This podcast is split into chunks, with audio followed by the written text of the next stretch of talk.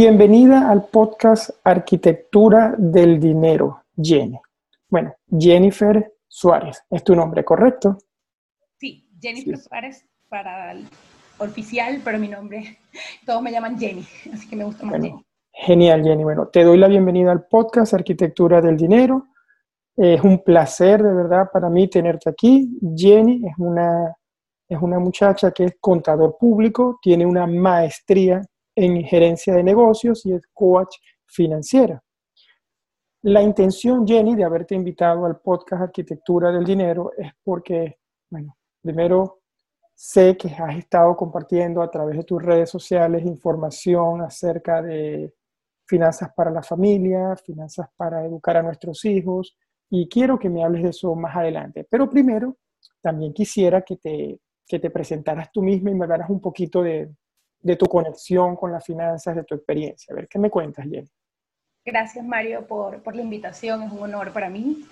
Eh, sí, como decías, contador público de profesión, maestría en gerencia de negocios eh, y me formé como coach de finanzas personales.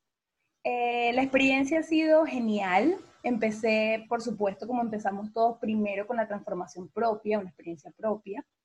Y a partir de allí me di cuenta que esto me gustaba demasiado, que me encanta que lo quiero hacer todos los días por el resto de mis días. Y entonces dije, bueno, nada, es momento de ayudar a los demás, es momento de aprender a cómo enseñarlo. Y fue cuando me formé como coach de finanzas personales. Sin embargo, me di cuenta que esto no puede quedar allí, que formar a los adultos es una bonita misión, es un buen propósito, pero que estos adultos necesitamos transmitirles estos conocimientos a nuestros hijos. Y entonces allí surgió todo este tema de finanzas para nuestros hijos, que en realidad es finanzas para padres, que desean enseñar a sus hijos una sana relación con el dinero. Y eh, esa es el, como la misión que me despierta eh, todos los días. Soy un resultado de ello porque mis padres, una forma de honrarlos a ellos, mis padres me enseñaron sin querer muchas cosas sobre finanzas y aunque soy de una familia que los tres son abogados, saben de leyes y no de números. Eh, yo me formé en números y es lo que me gusta y son ellos los que me han como que introducido todo esto de una forma sin saberlo. Una forma de honrarlos a ellos es hacer esto y además brindarle a las nuevas generaciones estas herramientas porque como siempre dicen por allí, no se enseña en la calle, no se enseña en la casa, no se enseña en la escuela, nadie nos enseña sobre dinero y no he visto un adulto que luego de ver sesiones de, coaching de finanzas no haya dicho me hubiese gustado saber esto antes.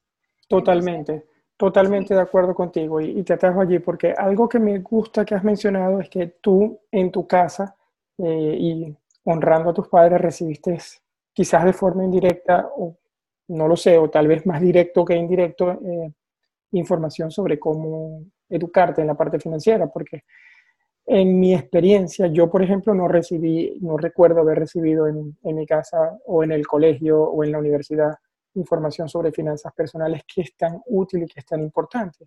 Cuéntame un poquito más, profundízame un poquito más acerca de, cómo fue esa relación, porque cómo te enseñaron tus padres acerca de finanzas. Eh, como te dije, mi mamá, mi mamá y mi papá, ambos abogados, nada que ver con dinero, pero eh, las finanzas personales eh, son mucho sentido común y se basa siempre en reglas sencillas. Y bueno, ellos no tenían eh, cosas como, por ejemplo, yo recuerdo de pequeña, cosas como, por ejemplo, eh, siendo febrero, nos decían, en diciembre nos vamos a ir de vacaciones a Disney, que este, es como que es el destino como que muy popular para niños, eh, pero mamá y papá vamos a empezar a ahorrar para ello. Y yo recuerdo, recuerdo a mi papá llegar a mi casa a decirle a mi mamá, compré este mes 300 dólares, compré este mes eh, X cantidad de dinero, compré este mes, claro, para ese momento no vivía yo en Estados Unidos, eh, y era otra moneda, y entonces, claro, ese, yo veía todos los meses ese trabajo, ah, nos quedó esta cantidad, vamos a, eh, vamos a ahorrarla. También veía a mi mamá, te estoy diciendo de 6 años, 7 años, mi mamá cobraba su sueldo lo retiraba en efectivo y hacía unos rollitos de dinero y le ponía el nombre. Esto es para mi mamá, colegio, tal. Y tenía unos rollitos que los recuerdo, eran de color amarillo con bolígrafo rojo. O sea, es que de niño no se te olvida. Y tu mamá no te está enseñando, tú lo estás viendo. Eh, o sea, lo hacía frente de mí, lo hacía conmigo, pero no era una, una clase, simplemente era algo para ellos normal. Y mi mamá iba cada día, vamos al supermercado, busca el rollito que dice mercado. Y, así fue como fuimos viendo, o sea, yo viendo en mi casa, eh, mi mamá me decía, te voy a dar un dinero, pero no lo puedes gastar sin, sin mostrarme un presupuesto. Y yo decía, ok, la única forma de que yo me den un dinero es que yo le muestre una lista de gastos a mi mamá para decirle que, en qué me lo voy a gastar. O sea, no puede ser justificado ni a lo loco, tiene que haber unos límites. Y así, una tras otra, mi hermano y yo teníamos una pizarra en casa de actividades donde cada quien tenía que hacerlo y a partir de allí nos daban una paga, digamos, o lo que llaman una mesada, pero la mesada nunca vino gratis, siempre vino a través de actividades en la casa, de actividades extra y actividades difíciles. No estoy diciendo que era eh, hacer mi cama, no, estoy diciendo que eran cosas más, más complicadas para niños pequeños, pero que daban valor a la familia. Eh, y así como esas que te he nombrado, pues varias, varias cosas que mis padres, pues, con solo sentido común, nos fueron guiando a mí y a mi hermano, al punto de que mi primer sueldo fue a mis 17 años y antes de que llegara, ya yo le había dado a cada, a cada dinero una, una distribución. Yo decía, no puede llegar sin esto tener una misión, yo tengo que tener un presupuesto previo para esto. Pero es que mi mamá desde los 12 años o desde los 11 años más o menos, ella no celebraba cumpleaños ni Navidad, sino que ella nos daba el dinero para que nosotros hiciéramos nuestro presupuesto y empezáramos a administrarnos nosotros mismos, elegir qué hacer. Y así, y así crecí, así crecí en una casa de abogados, pero donde había finanzas personales por todos lados. Excelente, me encanta lo que me estás contando porque ya entiendo, ya entiendo realmente de dónde viene ese, esa pasión que, que, despertó en ti la parte de, de las finanzas desde la casa, desde el hogar. Muy afortunada, Jenny, me parece. Y cuéntame, Jenny, ¿en qué proyecto estás ahorita trabajando?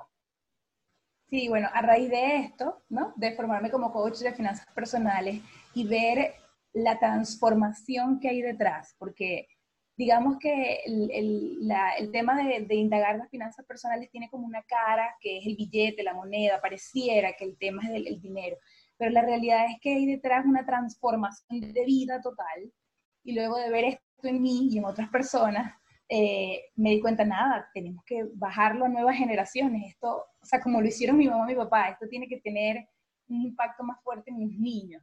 Entonces, nada, uno de mis proyectos es Actualmente estoy trabajando en desarrollar justamente un programa completo, cómo los padres podemos, desde temprana edad, eh, ir, digamos, visitando todos los pasos de la educación financiera, las decisiones financieras, eh, los hábitos de dinero eh, y bueno, un bloque completo de material de lo que en teoría debería un niño saber antes de irse de su casa sobre finanzas personales como los padres, incluso sin saberlo los padres, que eso sería como mi mayor objetivo, que muchos padres sienten que como no lo saben, no van a poder enseñarlo. Pero la realidad es que mi proyecto busca eh, que todos seamos capaces de enseñarles a nuestros hijos, así como enseñamos eh, cualquier hábito. Todos sabemos enseñar a nuestros hijos a cepillarse sus dientes o a bañarse. Y nadie nos dijo cómo hacerlo, solamente sabemos que hay que hacerlo. Es igual, es sembrar esa conciencia. Entonces, bueno, mi proyecto busca eso, ¿no? sembrar esa conciencia de que esto es necesario y de que podemos hacerlo, de que sabemos hacerlo, claro, con muchas herramientas que yo quiero entregar. Y bueno, eso sería como que una de las patas de mi proyecto. Eh, ando en varias cosas, este, quiero meterme un poco con lo que la planificación financiera en el embarazo, la planificación financiera en la maternidad, que veo que también está un poco eh, desolada, nadie la, ha trabajado y me parece fundamental sembrar en la familia una conciencia de que realmente debemos tener un presupuesto, vivir la vida que nos corresponde a través de esa planificación, bien sea del embarazo, del nuevo bebé y de la enseñanza a los hijos. O sea, realmente me gustaría como que abarcar todos los temas familiares en, el punto de vista financiero. Ese sería como que mi mayor este, proyecto. Pero bueno, ando un poquito, un poquito de todo. Súper, súper, me parece, me parece genial. Y, y una pregunta que, que, estoy seguro que se debe hacer todo el mundo es, ¿cómo ¿Y cuándo debemos empezar a hablarles a los niños acerca de las finanzas? Estoy seguro que te lo deben preguntar mucho, pero bueno, bien, te hago yo también esta pregunta. ¿Cómo, cuándo, a qué edad? ¿Qué, me respondes de eso? Sí, esa es una pregunta este, bastante, digamos, todos quieren saber. Eh, mi hijo tiene siete, mi hijo tiene 12, mi hijo tiene tres, ¿a qué edad empiezo y cómo empiezo? Eh, siempre lo que recomiendo es, para empezar, es utilizar la misma curiosidad del niño. Eh, los niños siempre tienen preguntas, siempre tienen esa curiosidad que viene sola. Y lo que noto, o lo que he notado, es que muchos padres no afrontan esta curiosidad, digamos, de la manera más idónea para iniciar una sana relación con el dinero, sino que o bien mienten, o bien consideran que sus hijos no entienden, o piensan que el dinero es una cosa de adultos y que los niños deben estar por fuera. Entonces, claro, hay varias cosas allí, eh, dependiendo de la mentalidad en casa, de las conversaciones que hayan en casa, lo ideal es iniciar lo más temprano posible. Em, yo estoy iniciando con mi hijo, yo empecé a hablarles de dinero dos años, dos años y medio. Eh, por supuesto no entiende el concepto total, pero va entendiendo poco a poco. Y eh, a partir de allí he visto niños de siete años que ya realmente entienden, porque claro, ya a los siete años saben sumar, saben restar, es como la, la edad ideal para hablar de dinero. Eh, pero si hay niños más grandes, pues también. Lo importante es empezar, utilizar la curiosidad del niño eh, en temas como qué es el dinero, cómo ganamos dinero, en qué se convierte el dinero, de dónde sale. Mi hijo de tres años me pregunta, mamá, ¿a dónde se va el dinero? ¿Qué le respondes? Te atajo aquí. ¿Qué le respondes a tu hijo cuando te pregunta qué es el dinero, a tu hijo de tres años? Bueno, un hábito de dinero que nosotros tenemos, y es un hábito este, financiero conocido, es manejar dinero en efectivo. Eh, y yo lo que hago, al igual que cuando voy al supermercado o cuando voy a muchos lugares, lo que hago es que lo involucro a él. Entonces le doy el dinero a él, bien sea para que lo coloque en la máquina dispensadora del efectivo, o, o sea, en la que para el pago, o si es en la iglesia, por ejemplo, no hago donaciones online, sino que se las doy para que él coloque el dinero allí, de tal manera que él sienta que, estamos entregando un dinero. Y claro, a raíz de eso, eso ha generado preguntas, y él me dice, ¿a dónde se va el dinero? O ¿y en qué se convierte el dinero? Entonces, la última vez que me preguntó eso, estábamos en una tienda por departamento, y le dije, se convierte en esto, y le mostré las bolsas de, eh, teníamos comida eh, y algunos otros artículos, y le dije, el dinero que tú acabas de meter en la máquina se convierte en esto. Y él mismo me respondió, ah, ok, el dinero se convierte en huevo y leche, por ejemplo. Esto, y, y tiene tres años, y le dije, exacto, exacto, el dinero se convierte en eso. ¿Y a dónde se va ese dinero? Me dijo. Porque claro, lo ve que entra a la máquina, pero como que, ajá, ¿y a dónde se va? O sea, ya no lo veo más. Eh, y le dije, bueno, se va a los trabajadores y a los dueños del, del mercado por la labor que ellos hacen, por el valor de entregarnos estos productos. Él se quedó así como que, ah, ok, ese es su trabajo. Sí, ese es su trabajo. Y yo me sentí como que, wow, su primera lección de dinero. Claro, eh, claro, porque es, es, difícil explicarles qué es el dinero realmente. Por lo menos de esa forma le, le mostramos el, uso del dinero, porque si bien sabemos que el dinero es una herramienta o que es un medio que nos ayuda para conseguir un fin o intercambiar valor, eh, ¿cómo se lo explicamos a un niño? O sea, desde tan pequeño. Hay una, eh, en mi canal de YouTube, Finanzas para Nuestros Hijos, tengo una serie de mini vídeos respondiendo esas cinco preguntas que dicen qué es el dinero, cómo ganamos el dinero, algunos hábitos sobre dinero, tres lugares para aprender sobre dinero y un quinto vídeo también en, sí se llama los básicos del dinero y busca formas de cómo explicar a temprana edad realmente qué es el dinero, digamos explicándolo así como que con helado, peritas y manzanitas, qué es el dinero, que es esta herramienta multiplicadora que estás comentando, eh, pero llevado a un lenguaje. Y ese es el mayor, digamos, el mayor consejo en términos de dinero con respecto a los niños. Llevarlo a su lenguaje, llevarlo a su, a su edad. Y no tienen que entenderlo todo, no tienen por qué saberlo todo. Ellos, es como un rompecabezas que se va armando. A los tres años, mi, mi hijo le dice a cada billete dinero. O sea que si tenemos tres billetes, le dice tres dineros. Él, ok, él no entiende mucho. Pero poco a poco es un rompecabezas que vamos a ir armando. Mi intención es que cada niño salga de la puerta de su casa conociendo todas las decisiones financieras, O sea, incluso sabiendo cómo va a pagar su boda, cómo va a pagar su universidad, cómo va a pagar su primer carro, cómo, o sea, desde niño empezar todo ese trabajo hasta que sean un adulto joven que ya tenga poder o conocimiento sobre el dinero que va a pasar por sus manos. Llega una cantidad de dinero que pasa por mis manos y ¿qué voy a hacer con ella? Ya lo sé. O sea, tengo un cepillo de dientes en mis manos, ¿qué hago con él? Me cepillo los dientes. Tengo dinero en mis manos, ¿qué voy a hacer con él? Ya yo sé qué voy a hacer con él, porque ya alguien me enseñó a saber qué hacer con eso. Y eso es lo que yo quiero enseñar a los niños y es lo que estoy haciendo con mi hijo, a ver cómo... Excelente, Jenny. Voy a hacer referencia a tu canal de YouTube y la voy a colocar en la descripción de esta, de esta entrevista para que la gente lo visite y pueda saber más de los básicos del dinero, como tú lo acabas de mencionar. Básicos del dinero. Exacto, básicos del dinero para niños. Y bueno, Jenny, me gustaría también que le, nos pudieras dejar para la audiencia de arquitectura del dinero quizás tres hábitos o tres consejos que se puedan llevar ya a los padres que puedan poner en acción, como ese que me hablabas de pagar con efectivo, por ejemplo, o quizás algún otro, y, bueno, para ir llevando la, la, entrevista por ese camino hasta el final. Sí, la, el, primer hábito que yo pudiera decirle, hay, hay muchas cosas, ¿no? Hay son muchas aristas, digamos, en la educación. Hay hábitos, hay creencias y mentalidad. Una de las cosas que más me gustaría es que los padres se lleven es que revisen un poco qué conversación hay con respecto al dinero en casa. Tomar un poco de esa conciencia de qué decimos sobre el dinero. Yo crecí, si bien me enseñaron mucho sobre dinero, como en el manejo, digamos, pero siempre eran como creencias alrededor, ¿no? Eh, como por ejemplo, el dinero es malo, o si tienes mucho dinero te pasa algo malo, o no toque eso, que el dinero es cochino, o mm. digamos, ¿no? Eh, el primer, lo primero es como revisarnos un poquito.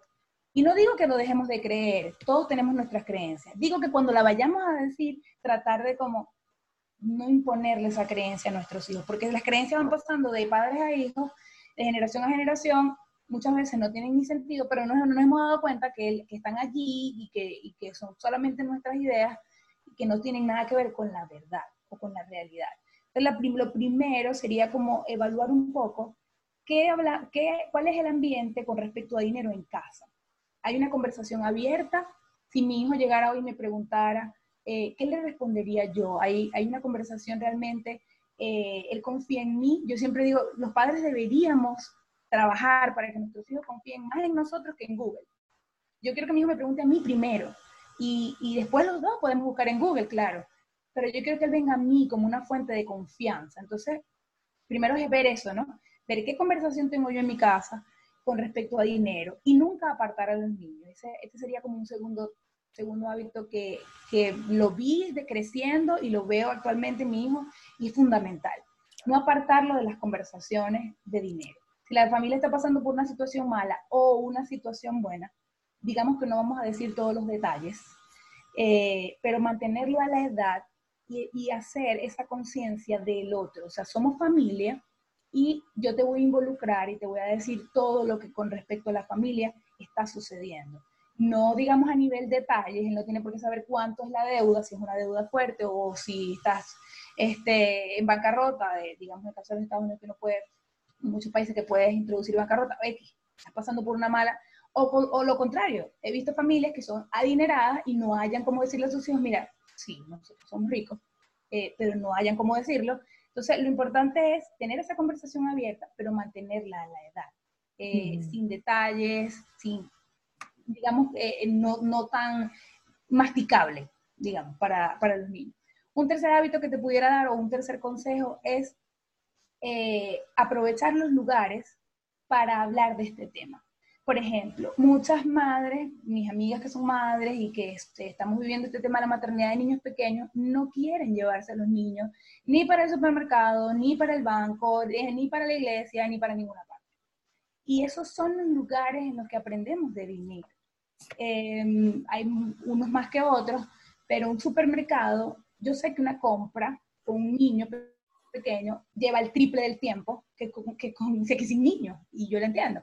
Eh, pero involucrarlo es lo más importante, porque el supermercado es el lugar donde vamos a explicar por qué las ofertas son ofertas, que si el 2 por 1 vale la pena o no, la comparación de precios. Eh, eh, eh, yo, por lo menos, a mí me daban de pequeño una calculadora para que fuese sumando y después ver si yo cuadraba con lo que daba la cajera a la salida del mercado. Eh, ese tipo de cosas, o sea, de tener todas las, eh, digamos, todo el aprendizaje asociado a qué marca yo elijo en un supermercado, comparar un producto de otro. A veces mi hijo me pregunta, ¿por qué hay muchos del mismo? Em, hay muchos del mismo, pero hay diferentes marcas, diferentes precios, él, no entiende. Y claro, esa es mi misión, aunque me lleve más tiempo, aunque sea fastidioso. Eh, esos son los lugares, la iglesia, eh, el banco, aunque el banco ahora es online, es muy virtual y todo el cuento, pero siempre por lo menos que si vamos a depositar el dinero en efectivo, vamos a depositar un cheque, cosas así, este, lo llevo conmigo, involucro a mi hijo para que él entienda, acá se guarda el dinero y, y, vengan esas preguntas que queremos que ellos hagan. Entonces, definitivamente la conclusión sería involucrarlos, así como lo involucramos en cualquier cosa. Y una de las cosas que siempre me gusta comentar es que los padres entendemos que hay herramientas necesarias para la vida. Eh, las personas que somos hispanoparlantes, desde pequeños nos quieren inscribir en clases de inglés, porque creemos como padres que es importante para los niños que aprendan inglés desde chiquitos o que vayan a cierta actividad, si es la danza, si es el fútbol, o si es cualquier actividad desde pequeño. Pues esto es una herramienta más. Esto es el dinero es una herramienta más que vamos a necesitar. O sea, así como lo escribimos en clases de inglés, porque es una herramienta que él va a necesitar, porque creemos que va a necesitar cuando sea mayor, eh, así igualmente debemos enseñarle sobre dinero, manejo de dinero, hábitos de dinero y una sana relación con el dinero desde temprana edad, porque es una herramienta que estoy segura que la va a necesitar. A lo mejor el inglés no lo va a necesitar, pero el dinero con seguridad lo va a necesitar. Totalmente de acuerdo contigo, Bueno, de verdad que muchísimas, muchísimas gracias por tanto valor que nos has compartido. De verdad que rescato esos tres consejos tan consejos que también son hábitos, realmente que se pueden convertir en hábitos que has mencionado, como, como realmente sincerar esas conversaciones en la casa que acerca del dinero que estamos diciendo para revisar esas creencias que tenemos, no apartar a los niños de esas conversaciones del dinero dependiendo de la situación donde nos encontremos y de aprovechar esos lugares, como tú bien mencionas, el supermercado o el banco para llevar a los niños y, y poderlos enseñar del dinero. De verdad que me encantaron, están geniales y siento que, que a la gente les, les van a gustar mucho. Ya para despedirnos quería preguntarte cómo se puede poner en contacto contigo las personas, o sea, cuál es tu punto principal.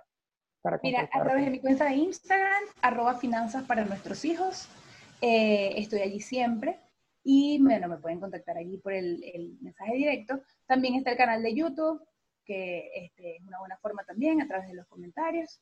Y bueno, también está el email del mismo finanzas para nuestros hijos, arroba gmail.com, eh, para cualquier, digamos, contacto directo.